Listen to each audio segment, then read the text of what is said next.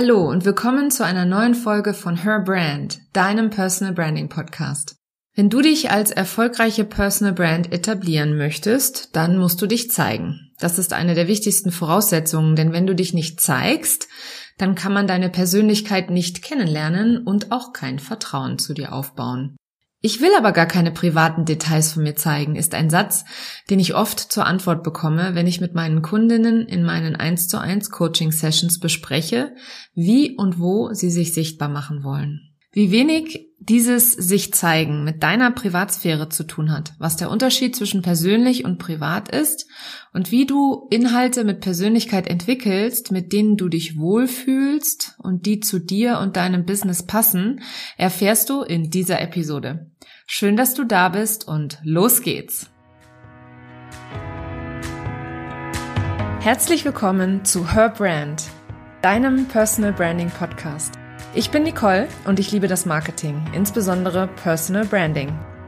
In diesem Podcast zeige ich dir meine Tipps, Tricks und Shortcuts zu deiner erfolgreichen Personal Brand und wie du mit einem bestehenden und erfolgreichen Offline-Business auch online durchstartest. Und jetzt viel Spaß mit dieser Episode.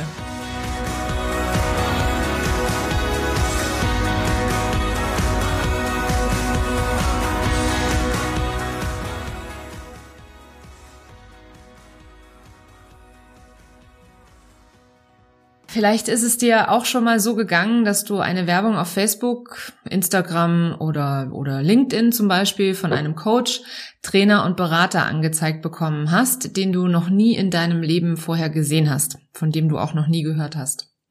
Ich sehe tatsächlich täglich neue Gesichter mit neuen Versprechen, manchmal mehr oder weniger interessant für mich. Nun gehe ich mal davon aus, dass du nicht sofort bei einem völlig Fremden willkürlich kaufen würdest, nur weil er in seiner Anzeige ähm, Dinge sagt, die dich ansprechen, oder? Aber du entscheidest ganz sicher sofort, ob du auf die Anzeige klicken möchtest oder nicht. Ich habe äh, neulich in einem Artikel in Die Welt, den verlinke ich dir gerne mal in den Show Notes, äh, gelesen, dass es nur eine Zehntelsekunde für einen ersten Eindruck braucht. Das bedeutet, dass wir sehr schnell entscheiden können, ob uns jemand sympathisch ist oder eben nicht.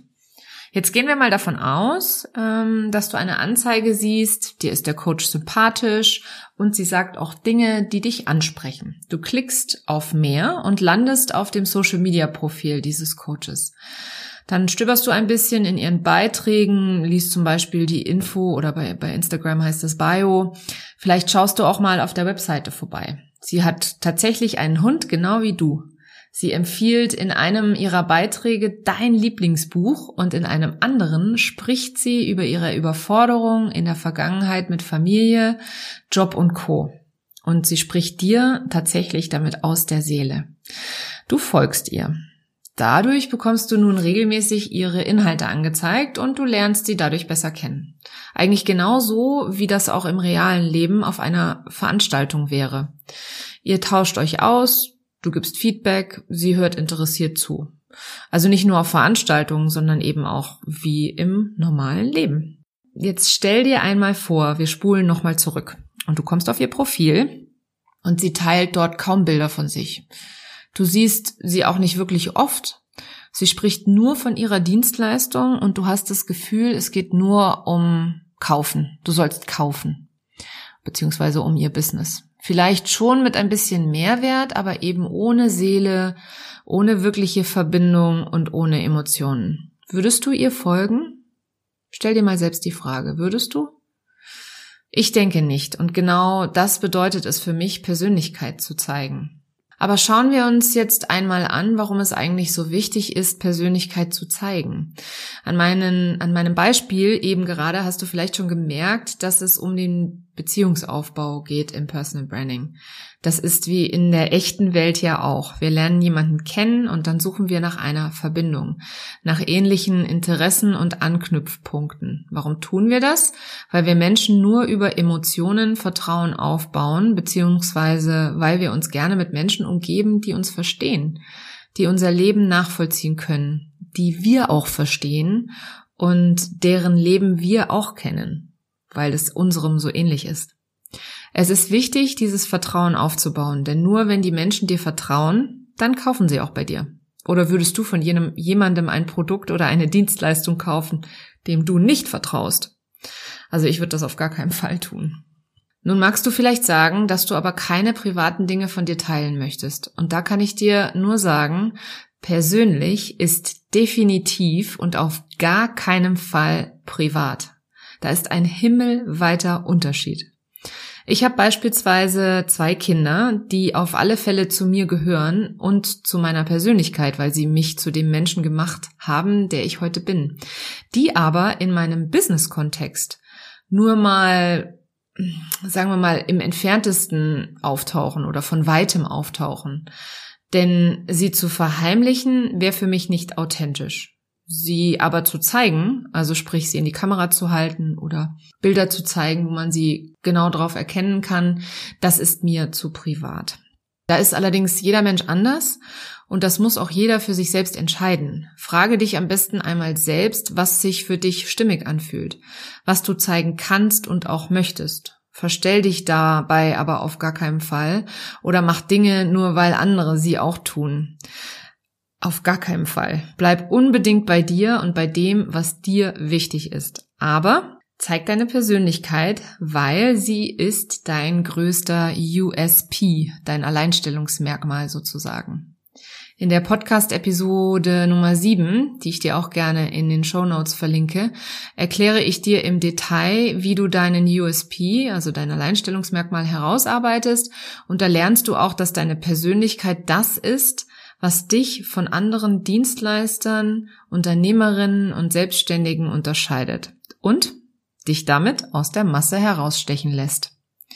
Aber welche Elemente deiner Persönlichkeit machen denn da nun Sinn? Ich würde mal grob sagen, alles, was dich interessiert.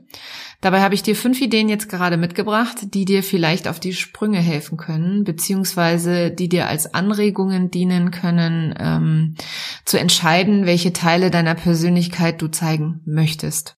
Weil, wie ich vorhin schon mal erwähnt habe, das muss sich für dich stimmig anfühlen. Du musst sagen, ja, das passt zu mir. Die Idee Nummer eins sind deine Hobbys.